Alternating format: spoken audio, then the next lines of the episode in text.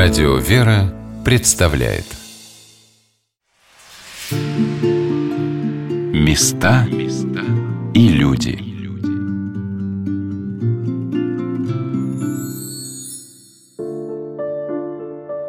Святой благоверный князь Андрей Боголюбский, создав во Владимире Успенский, как его называли в те далекие века, Златоверхий собор, приглашал своих гостей, послов и правителей своего времени полюбоваться на красоту собора и многих тем самым обращал в христианскую веру.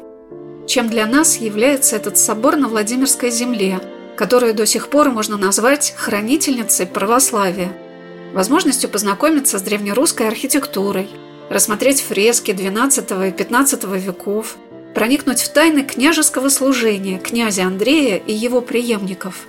Мне думается, все эти глубокие темы начинают раскрываться для любого человека, когда он попадает в этот храм на богослужение. Все увиденное становится живым, действенным приобщением к русской православной культуре. По словам заместителя руководителя паломнической службы Владимирской епархии Марии Верзиловой, это присутствие и участие человека в богослужении позволяет ему понять очень многое. Я спросила Марию, а чем для нее является Успенский собор – Вообще, по ощущениям, Успенский собор – это дом, куда ты приходишь и куда тебя непременно тянет, куда ты хочешь вернуться. И даже если ты являешься прихожанкой другого храма, если уезжаешь в другой город, когда возвращаешься спустя какое-то время, очень хочется попасть вновь в Успенский собор. Почему? В первую очередь, конечно, это то самое место, где чувствуешь себя спокойно под защитой Господа, Пречистой Девы, домом, который тоже является этот храм, и, конечно, тех угодников, которые здесь своими мощами покоятся. Потому что вот вы были за богослужением, я думаю, что вы это ощутили, какое-то необыкновенное состояние покоя, ты получаешь здесь, в Успенском соборе, когда именно находишься здесь за богослужением.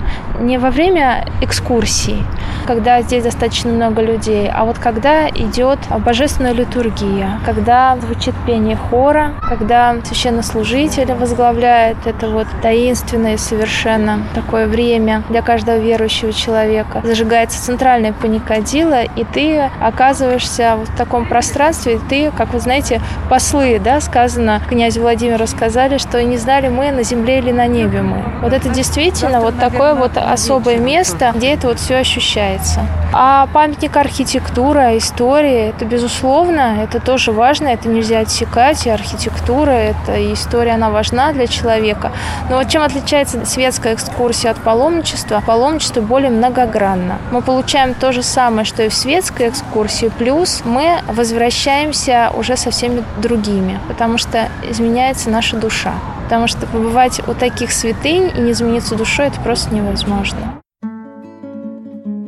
Мария Верзилова, кандидат исторических наук, преподаватель, доцент кафедры музеологии Владимирского государственного университета, поделилась с нами тем, чем разнятся в научной классификации понятия религиозного туризма и паломничества.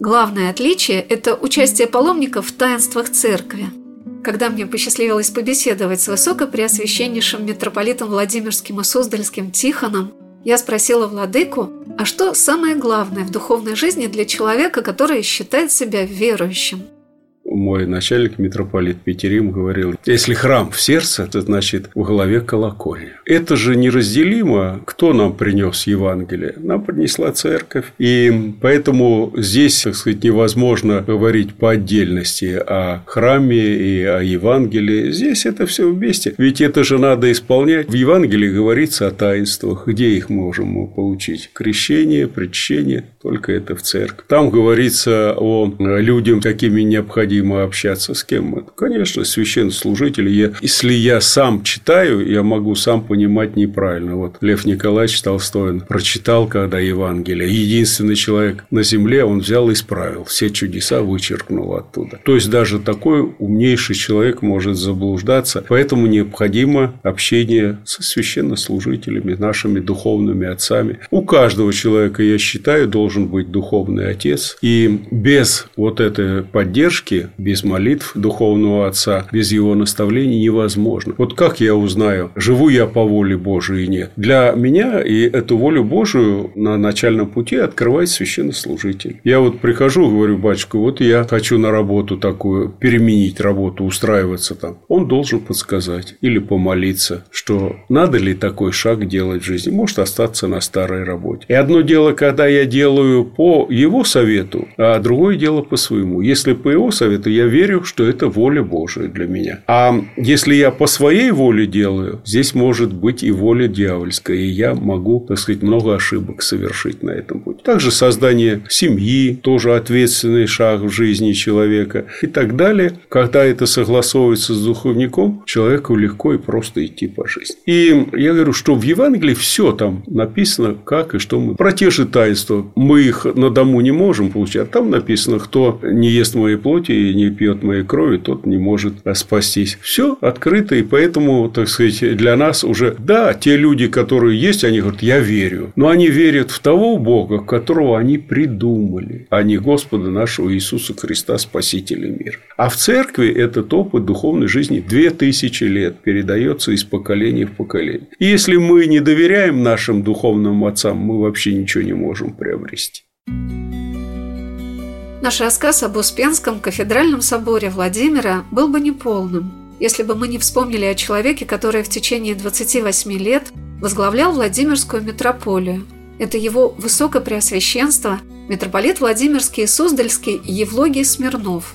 Многоуважаемый владыка почил 22 июля 2020 года и был погребен в Георгиевском пределе Успенского собора. Ключарь собора протерей Сергий Фестинатов подвел меня к надгробию владыки Евлогия и с большой любовью к владыке рассказал о том, какой он был человек – Подходим к могилке Пресвященного митрополита Владимирского и Суздальского Евлогия. Владыка Евлогий был на кафедре 1990 года по 2018 год, 28 лет. Он прошел большой, огромный путь. Это доктор богословия, это эконом Троицкой Сергиевой Лавры и Московской Духовной Академии, это профессор, преподаватель Московской Духовной Академии, первый наместник Свято-Данилова монастыря по 1986, по-моему, год, первый наместник Свято-Быденской оптюной пустыни. Видите, и после после нее ему вот было назначение на Владимирскую кафедру. Не каждого архиерея хранят таких храм. Благодаря, спаси Господи, владыку Тихона, митрополита нашего, он сказал, что да, он тоже очень хорошо знал владыку, тоже говорит, что это наш молитвенник. Главная молитва. Вот молитву он нас всех ставил.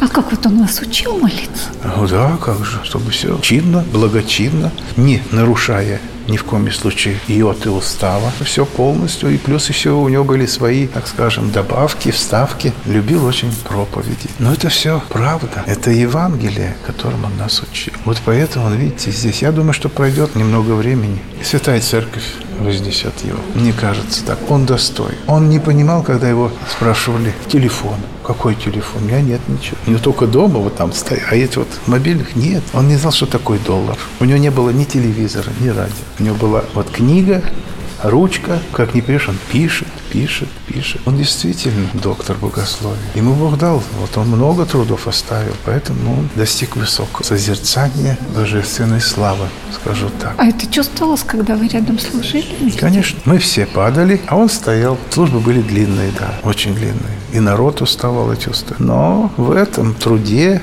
человек наливается и исполняется благодати Божией. Понимается это уже после того, как это кончится. Царствие Небесное, Владыченька, тебе и вечная тебе память.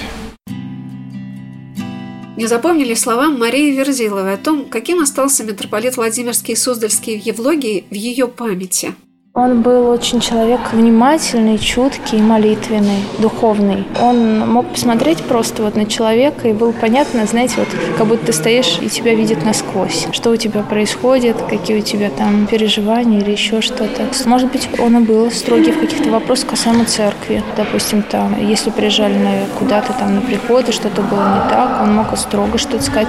Но все он это покрывал какой-то своей такой любовью пасторской. Это, конечно, да, можно сказать, что владыка Евлогии – это вот такая вот любовь ко всем, такое расположение, тепло. Мне кажется, это очень важно, что за высоким званием архиерея для людей, которые находятся в его подчинении, окормлении, чувствуется его отеческая забота и теплое участие. Для меня встреча с его высокопреосвященством митрополитом Тихоном Емельяновым подарила возможность понять, что мы все находимся под незримым покровом и амофором этой архиерейской молитвы. Где бы мы ни были, в каком городе или селении ни жили, за нас предстоят пред Богом не только наши святые, но и те люди, наши современники, кто ведет этот корабль православия неизменным курсом к престолу Божию. Я попросила владыку Тихона рассказать, какие замечательные места на Владимирской земле можно посетить тем, кто заинтересовался темой нашей сегодняшней программы.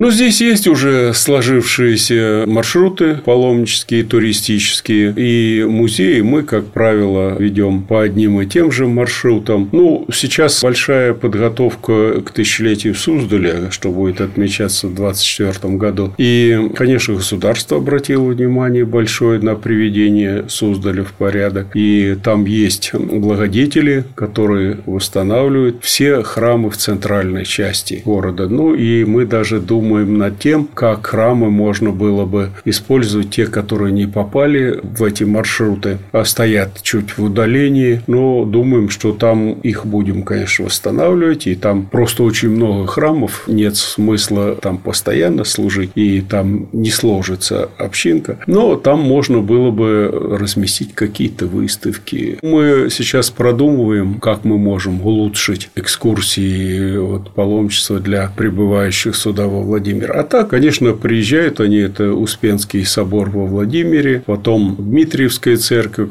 храм Покрова на Нерли, там недалеко есть еще Кидыкша, первая резиденция Юрия Долгорукова, отца Андрея Боголюбского. Здесь есть места, связанные с Александром Невским, несколько мест. Это и монастыри, и храмы. В Георгиевском храме здесь похоронена его мама. В Княгинином монастыре там и жена его, дочь похоронена, Александр Александра Невского. Бабушка. Есть в Суздале Александровский монастырь, который заложен по его указанию. Поэтому можно, допустим, смотря что интересует наших паломников или туристов, они могут проехать вот по маршруту, связанному с Александром Невским, могут проехать по маршруту, связанному с Андреем Боголюбским и так далее. Его Высокопреосвященство Владыка Тихон рассказал о том, что Владимирская земля удивила его многими интересными открытиями, и что во Владимирской епархии успешно развивается паломническая служба.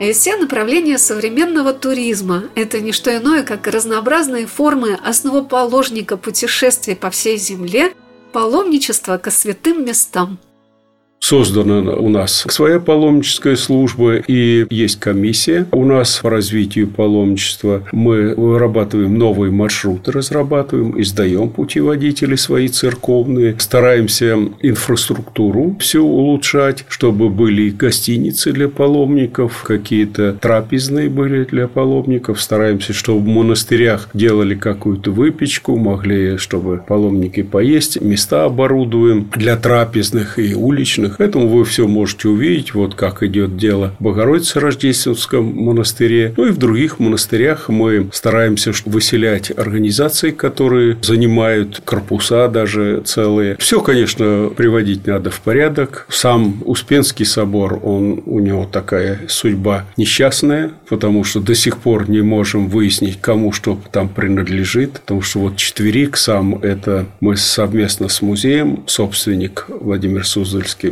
здесь заповедник и под охраной ЮНЕСКО находится. Средняя часть Георгиевский предел, он в собственности Русской Православной Церкви, а колокольня вот с 1944 года не можем выяснить, кому она принадлежит. 75 лет не было ремонта, фанерой забиты окна. Но и трогать нельзя, потому что закон 73 очень строгий, без проекта, без разрешения, без согласования невозможно ничего делать. И в то же время, конечно, единственное темное здание во Владимире – это Успенский собор, потому что нет подсветки, и никто не берется сделать, потому что должен собственник, а там, можно сказать, собственников несколько, и поэтому… До сих пор Андрей Боголюбский. Да, до сих пор никому не принадлежит. Поэтому, конечно, проблемы есть, и проблемы, которые должны решаться не просто на уровне Владимира, но я думаю, что и Министерство культуры, конечно, должно обращать внимание на такой великий великий памятник, центр Северной Руси. Ну, я для того здесь, чтобы такие проблемы, конечно, решать или помогать решать эти проблемы. И сейчас мы стараемся писать письма в разные инстанции, что вот колокольню отдали в собственность Владимирской епархии, чтобы вот с подсветкой решить. Выхожу на всяких влиятельных людей. Я думаю, что проблему эту решим. Места и люди.